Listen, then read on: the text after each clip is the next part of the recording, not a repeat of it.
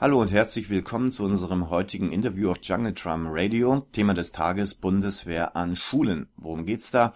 Nun, seit die Wehrpflicht abgeschafft worden ist und seit die Bundeswehr zu einer Interventionsarmee umgerüstet wurde, fehlt es da eben an Nachwuchs. Zum Wehrdienst zwingen können sie uns nicht mehr und freiwillig hat wohl offenbar keiner Lust. Deswegen steckt jetzt die Stunde der PA-Strategen und die werben an unseren Schulen offensiv für Nachwuchs. Wir finden das nicht gut und stehen damit offenbar nicht alleine da, denn die Vereinigung Ärzte zur Verhinderung von Atomkrieg, kurz IPPNW, die sieht das zum Beispiel genauso. Und von denen ist heute die Frau Dr. Katja Göppels zu Besuch, die mit ihren Kollegen zusammen eine Aufklärungskampagne an Schulen betreibt. Guten Tag, Frau Dr. Goebbels. Ja, guten Tag. Ja, die Frau Dr. Goebbels hat ihre kleine Tochter dabei. auch noch bei mir. Ja, die quäkt ab und zu dagegen, mal dazwischen, aber das stört uns überhaupt nicht. Im Gegenteil, wir mögen Kinder. Ja, IPPNW, das steht für International Physicians for the Prevention of Nuclear War und die führt derzeit eine Aufklärungskampagne an Schulen durch. Wie gelangt denn das Informationsmaterial eigentlich dorthin? Schicken Sie es mit der Post? Besuchen Sie die Schulen auch selber?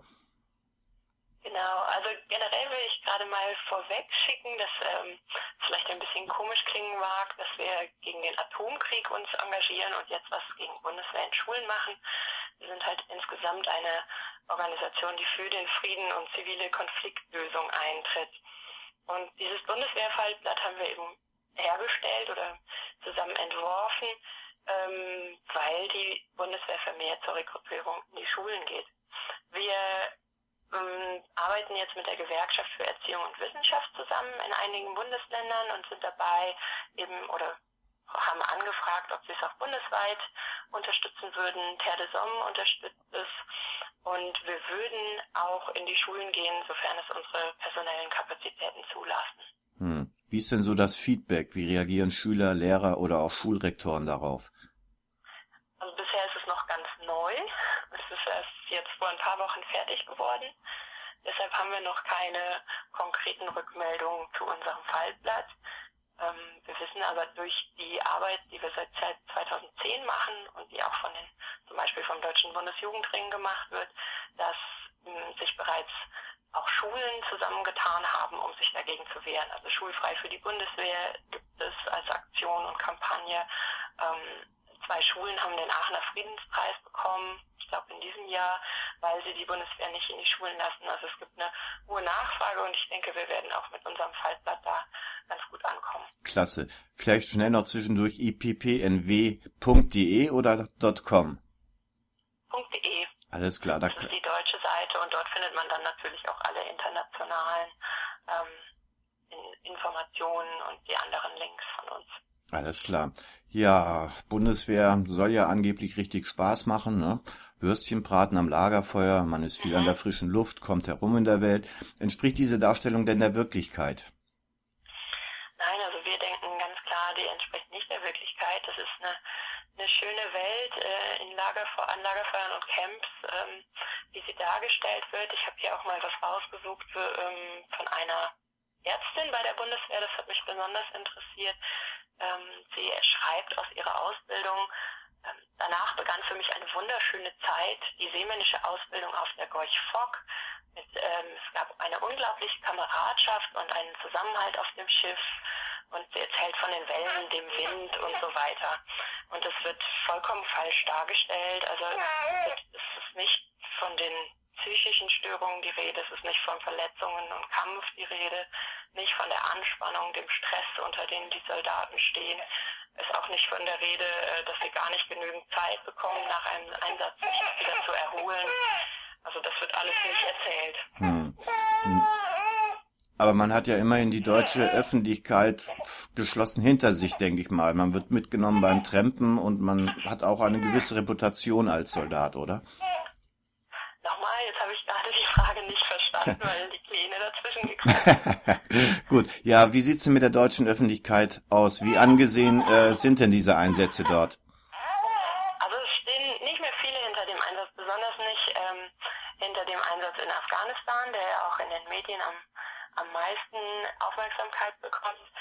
Ähm, dort sind, glaube ich, nur noch 34, 32 Prozent, die das überhaupt gut finden, dass unsere Truppen da sind. Das heißt im Umkehrschluss, ähm, 65 bis 70 Prozent der Deutschen lehnen diese Einsätze ab und ähm, ja, dementsprechend erfahren die Soldaten auch keine Unterstützung hier, wenn sie wiederkommen. Dann sind die Deutschen gar nicht so dumm, wie man denkt. Ähm, Stichwort PDBS. Was bringen unsere Soldaten denn von ihren Einsätzen so alles mit nach Hause, mal abgesehen von Infektionskrankheiten? PTBS steht ja für die posttraumatische Belastungsstörung. Ähm, das ist eine Erkrankung, wo die durch traumatische Erlebnisse ausgelöst wird. Das kann sein, dass man eben gesehen hat, wie ein Kamerad verletzt oder verwundet wird, dass man selber verletzt, verwundet wird, ähm, schlimme Dinge eben gesehen hat oder manchmal auch reicht es auch, dass man sie erzählt bekommt und immer wieder von Kameraden darauf angesprochen wird. Ähm, das ist bei jedem unterschiedlich und danach entwickelt man eben so eine Störung, dass man das immer wieder erlebt. Es kommt zu Albträumen, äh, sogenannten Flashbacks, ähm, Angstzuständen, Schlafstörungen, all diese Dinge können auftreten. Und ähm, auch zum Beispiel Alkoholabhängigkeit ist deutlich häufiger unter den Rückkehrern aus solchen Einsätzen. Und das wird, wird meistens verschwiegen, bevor die Leute dorthin gehen. Hm.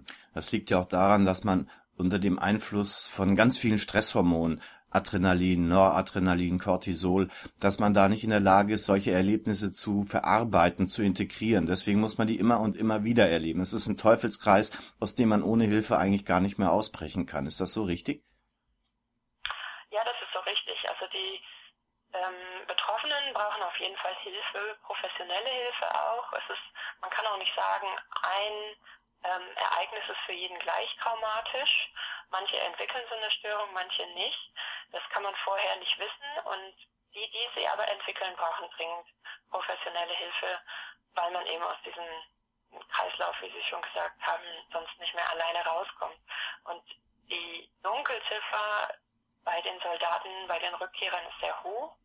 Jetzt ist gerade auch wieder eine neue Studie rausgekommen von der TU Dresden, dass ähm, doch sehr viele, also bis zu 20 Prozent der ähm, Soldaten, die im Auslandseinsatz waren, so eine Störung haben ähm, und teilweise unbehandelt wieder in einen nächsten Einsatz gehen. Da kann man sich natürlich vorstellen, wenn jemand mit einer Angststörung auf einmal wieder in einem Häuserkampf ist, der, der riskiert nur nicht nur dann sein eigenes Leben, sondern auch das ähm, der Kameraden und Kollegen. Hm.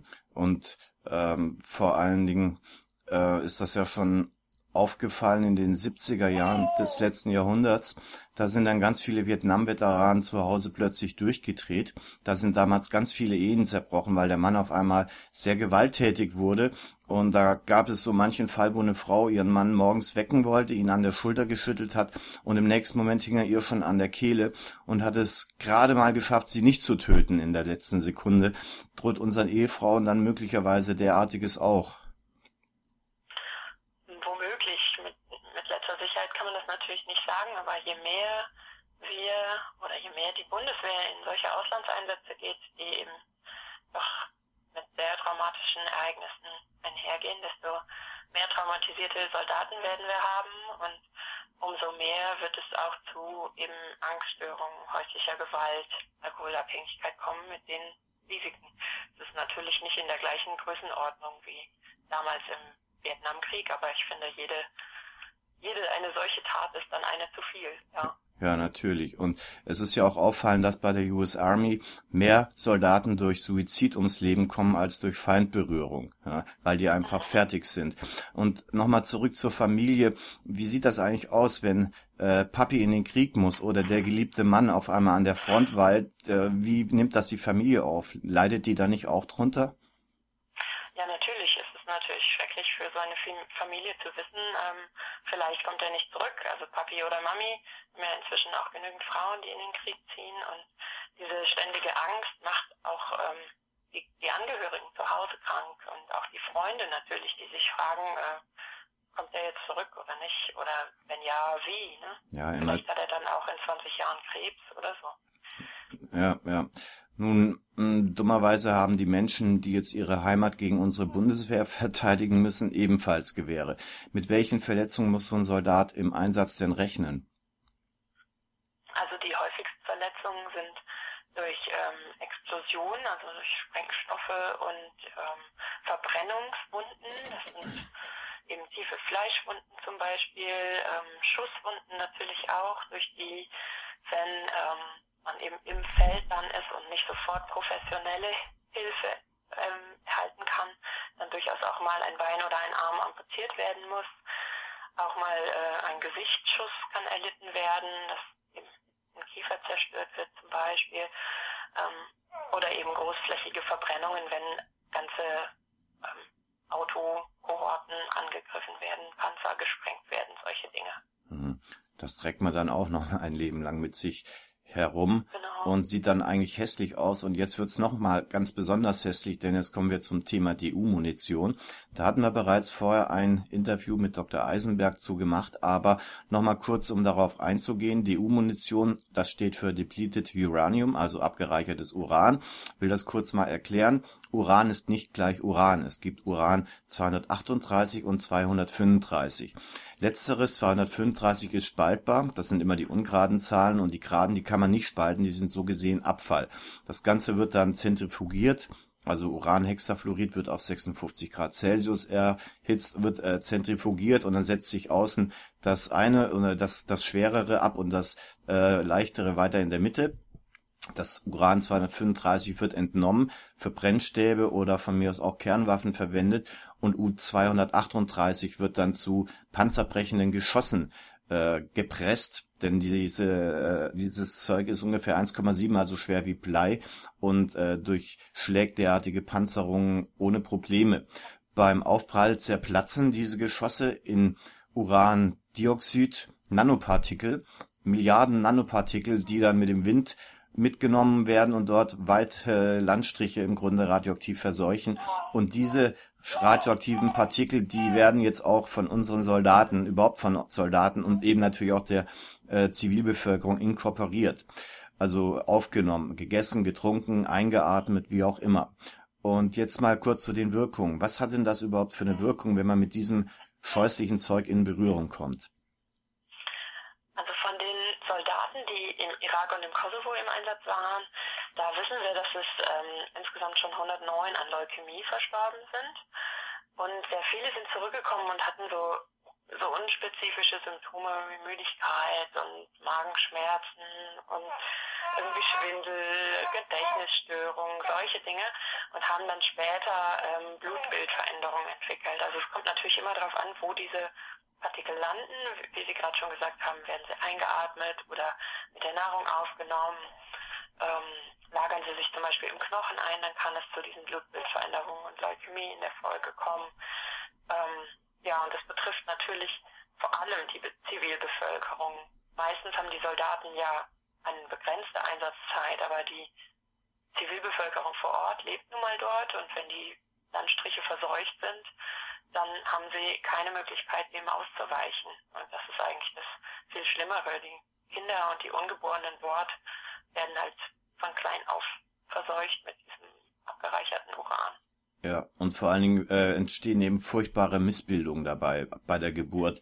Gerade Ja, in genau. Städten wie Fallujah ist die Kindersterblichkeit äh, höher als nach Hiroshima und Nagasaki und außerdem äh, kommen eben ganz viele Fehlgeburten oder eben Kinder mit furchtbaren äh, Verstümmelungen zur Welt, weil die DNA geschädigt ist. Könnte das theoretisch auch hier bei uns passieren, dass so jemand, der mit DU-Munition in Berührung kam, nach Hause zurückkehrt und hier Nachwuchs äh, zeugt, der dann eben auch behindert und verkrüppelt ist?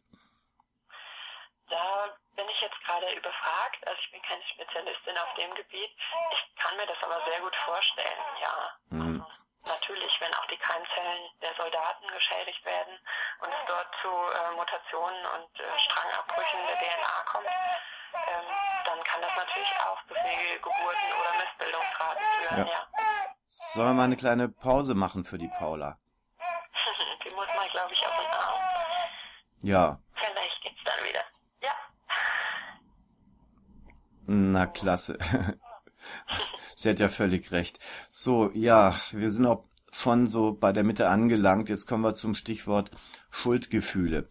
Äh, viele unserer Großväter, unserer Urgroßväter, je nach Jahrgang, die haben ja im Zweiten Weltkrieg gekämpft. Die sind so bis in die 50er Jahre dann zurückgekehrt, sogenannte Heimkehrer, manche auch später, das waren dann die Spätheimkehrer.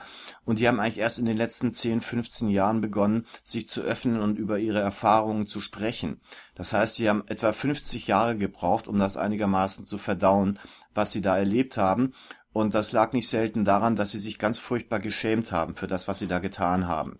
Also diese Schuldgefühle haben die offenbar furchtbar belastet und äh, innerlich regelrecht zerfressen. Kann man sich das so vorstellen? Ja, ich denke, das kann man sich so vorstellen. Das kann man sich auch vorstellen als wie ein PTBS, also wie so eine posttraumatische Belastungsstörung einer ganzen Gesellschaft. Also das, die Bundesrepublik ist, glaube ich, ein ganz gutes Beispiel dafür, dass wir immer noch nicht fertig sind mit der Aufarbeitung des Zweiten Weltkrieges und ähm, noch lange nicht mit dem, was in der DDR passiert ist. Und ähm, solche Gesellschaften wie in, in Bosnien zum Beispiel, das wird einfach noch sehr, sehr lange dauern, bis, bis alles aufgearbeitet wird, bis in den Familien nicht mehr der ständige Hass und die ständige Scham und die, die ständigen Schuldgefühle eine Rolle spielen. Und ohne Hilfe haben es die Betroffenen eben sehr, sehr schwer und sprechen nie darüber oder erst sehr spät. Und in der Familie wird aber meistens gefühlt, dass da irgendwas ist, über das nicht geredet wird. Und das stört natürlich ähm, Beziehungen in, unter zwischen, also zwischen den Menschen, aber dann eben auch auf den, den Ebenen einer Gesellschaft. Und ähm, das ist das Gefährliche, dass dann dort immer wieder auch ähm, gewalttätige Strömungen äh, zum Vorschein kommen können, weil diese alten Schuldgefühle nicht bearbeitet sind. Hm. Ja, das leuchtet ein. Hm, vorausgesetzt, man kommt überhaupt zurück. Wie hoch ist eigentlich das Risiko, dass man bei so einem äh, Einsatz selber ums Leben kommt, sei es durch Gefechte oder Unfälle? Gibt es denn da verlässliche Zahlen? Also seit 1992 sind ähm, bei Auslandseinsätzen der Bundeswehr insgesamt 102 Soldaten ums Leben gekommen. Ich habe eben auch nochmal nachgeschaut, 2013 sind wohl erst drei ums Leben gekommen, wenn die Zahlen der Bundeswehrseite sehr aktuell sind. Ähm, und erstaunlich dabei fand ich, dass ähm, nur 37 von diesen 102, also ungefähr knapp 40 Prozent, durch Fremdeinwirkung wirklich umkamen und 65 davon durch andere Umstände, wie auch immer, wahrscheinlich Brände oder Sprengstoff, solche Sachen stelle ich mir darunter vor. Und sogar 20 haben sich selber das Leben genommen. Also im Auslandseinsatz haben sie diese, sind sie anscheinend mit der Situation überhaupt nicht mehr klargekommen, haben für sich keinen anderen Ausweg gesehen, als sich umzubringen. Und da fragt man sich natürlich auch, wo es mit der ach so tollen Kameradschaft denn äh, was denn damit los ist, wenn die doch immer so beschworen wird und sich dann Leute im Auslandseinsatz das Leben nehmen, weil sie keine Hilfe mehr erfahren. Ja. Und ich meine, der Sinn dieser Auslandseinsätze ist ja unter anderem die Sicherung von Handelswegen, wie es ja mal unserem Ex-Bundespräsidenten Köhler rausgerutscht ist.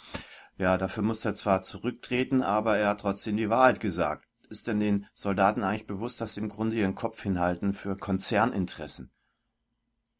Ich glaube, glaube ich, dass es nicht bewusst ist und dass darüber auch sehr wenig gesprochen wird, außer wahrscheinlich auf den hohen Ebenen. Hm, die meisten, so kommt es zumindest rüber, auch auf der Bundeswehrseite, denken, dass es unser legitimes Recht ist, unsere Bündnisse zu verteidigen und dies eben auch in fernen Ländern und gar nicht mal unsere eigenen Außengrenzen oder wie auch immer Außengrenzen definiert werden. Und ich glaube, dass sie eigentlich der verlängerte Arm der Wirtschaft sind. Ähm, das ist für uns relativ offensichtlich und wir fordern deshalb auch den, die sofortige Beendigung aller Auslandseinsätze. Aber dass jemand, der sich mit 16, 17 für die Bundeswehr interessiert, diese ganzen Dimensionen erfassen kann, das glaube ich nicht. Für den stehen der Spaß im Vordergrund, dieses Adrenalin, dieses Campen gehen, was wir schon am Anfang mal gesagt hatten und natürlich auch die gute Bezahlung und der sichere Arbeitsplatz, den die Bundeswehr bietet. Ja. Ist denn etwas darüber bekannt, mit welchen Mitteln und Techniken diese Jugendoffiziere äh, ihren Nachwuchs rekrutieren? Was für Vorstellungen, was für Bilder äh, benutzen die denn dafür? Ist darüber irgendwas bekannt? Anschaut, der Bundeswehr, dann gibt es dort ein, eine ganz eigene Website für die Jugendlichen mit einem Forum für 14- bis 21-Jährige, wo man sich anmelden kann und dort dann Infos erhält zu so diesen Action- und Adventure-Camps der Bundeswehr, wo man sich bewerben kann und dann, wenn man genommen wird, umsonst mitfahren darf. Also man bekommt umsonst einen kleinen Urlaub quasi von der Bundeswehr, natürlich gespickt mit ganz vielen Informationen. Ähm, dann gibt es dort zum Beispiel Stundenpläne und Kalenderblätter mit den unterschiedlichen Waffenarsenalen und Ausrüstungen der Bundeswehr, die man sich herunterladen kann. Und Spiele und solche Dinge, Gewinnspiele, das gibt es alles auf den Webseiten. Und dann gibt es eben noch die Jugendoffiziere, die Sie angesprochen haben. Das sind eben keine jugendlichen Soldaten, wie man sich so unter dem Wort vorstellen würde, sondern sehr professionelle und gut ausgebildete Offiziere, die eben dafür da sind, die Öffentlichkeitsarbeit der Bundeswehr zu machen und die das sehr geschickt auch tun und eben gezielt dann mit diesen, mit diesen Action Camps und mit dem guten Arbeitgeber und dem guten Gehalt und dem, der Kameradschaft werben, ähm, doch in die Bundeswehr einzutreten. Hm. Gibt es denn vielleicht Fragen und Argumente, mit denen man als Schüler so einen Werbeoffizier ein bisschen triezen, so ein bisschen aus dem Gleichgewicht bringen könnte? Also ich glaube, das sind gerade die Themen, die wir schon besprochen haben, die gesundheitlichen Folgen für einen selber, wenn man zur Bundeswehr geht. Ähm, das sind sicherlich Fragen, die man ähm, also einem Jugendoffizier stellen sollte. Natürlich haben die selber auch schon Informationen zu PTBS auf ihrer Website und es gibt ja jetzt auch ein, ein Traumatherapiezentrum in Berlin ähm, für die Rückkehrer. Aber ich glaube, man kann auch zu diesen Fragen, was ist denn, wenn ich ein Bein verliere? Wie kümmert sich denn dann die Bundeswehr um mich? Ähm, erzählen Sie doch mal, kennen Sie jemanden? Ich glaube, dass man damit schnell auf wegkommt von dieser Spaß- und Adventure-Geschichte und wirklich die ernsten Themen anspricht. Wenn man sich natürlich gut vorbereitet, dann kann man auch diese Fragen stellen, wie sind wir nicht nur, oder ist die Bundeswehr nicht nur dafür da, Handelswege zu sichern oder Rohstoffe zu sichern ähm, oder welche Interessen auch immer hm. dort verfolgt werden. Ja, aber äh, es sind ja nicht nur unsere Schulen im Fokus der Bundeswehr, sondern auch unsere Hochschulen. Die Zivilklausel an den Unis scheint ja ein bisschen in Gefahr zu sein. Also bei uns werden bereits verbesserte Sprengstoffe erforscht fürs Militär oder Kriegsroboter entwickelt, wenn auch unter einem anderen Deckmännchen. Das ist dann nur der Katastrophenschutz. Hm, meinen Sie, dass IPPNW sich da auch noch ein bisschen engagieren sollte? Im Moment ähm, tun wir es noch nicht an den Universitäten. Wir, natürlich ist es wichtig, dass wir auch weiterhin dafür eintreten, dass äh, dort nur zivile Forschung gemacht wird. Es gibt auch von unseren äh, Studenten ähm, Initiativen, das zielt aber mehr auf die Pharmawirtschaft ab. Und natürlich auch dort werden Pharma, ähm, pharmazeutische Produkte entwickelt, die auch militärisch genutzt werden könnten. Und ähm, dort sind wir bereits aktiv. Mhm. Was Rüstungs- und Waffensysteme angeht, hatten wir dieses Jahr auch den, den Rüstungs- und Kleinwaffenkongress und haben uns auch damit beschäftigt, wie das denn ist an den Unis. Nun ist das, sieht es ja leider im Koalitionsvertrag eher düster aus. Um, die CDU verfolgt ja die wirtschaftlichen Interessen und da wird wohl die Zivilklausel nicht besonders geschützt werden. Dankeschön für die offene Antwort. Ja, von meiner Seite ist soweit eigentlich alles gesagt, alles gefragt. Aber vielleicht habe ich ja noch irgendwas vergessen, übersehen, was Sie gerne noch gesagt oder thematisiert hätten, sozusagen als Schlusswort. Als Schlusswort, ja, also wir hoffen, dass wir es schaffen können, ähm, mit dem zivilgesellschaftlichen Engagement, nicht nur unserem, sondern auch dem unserer Partner wie Terre de Somme und dem Bundesjugendring und der Gewerkschaft Erziehung und Wissenschaft, ähm, doch dafür zu sorgen, dass die Bildungsministerien der Länder nicht verpflichtet werden können, die Bundeswehr einzuladen. De Maizière hat vor ein paar Tagen am 22.11. gesagt, dass dies in den neuen Koalitionsvertrag kommen soll, dass alle Länder ähm, die Bundeswehr Vereinbarungen mit der Bundeswehr treffen müssen und dass eine offene Ausladung nicht mehr hinzunehmen sei. Und wir hoffen natürlich, dass wir mit unserem Fallblatt und äh, mit unseren Bündnispartnern es schaffen können, ähm, unter Schülern und Lehrern eine Gegenstimmung zu erzeugen, dass es nicht gewünscht ist, den Krieg in die Schulen zu holen. Frau Dr. Goebbels, ich danke Ihnen ganz, ganz vielmals für dieses Interview. Bitte und vielen Dank auch.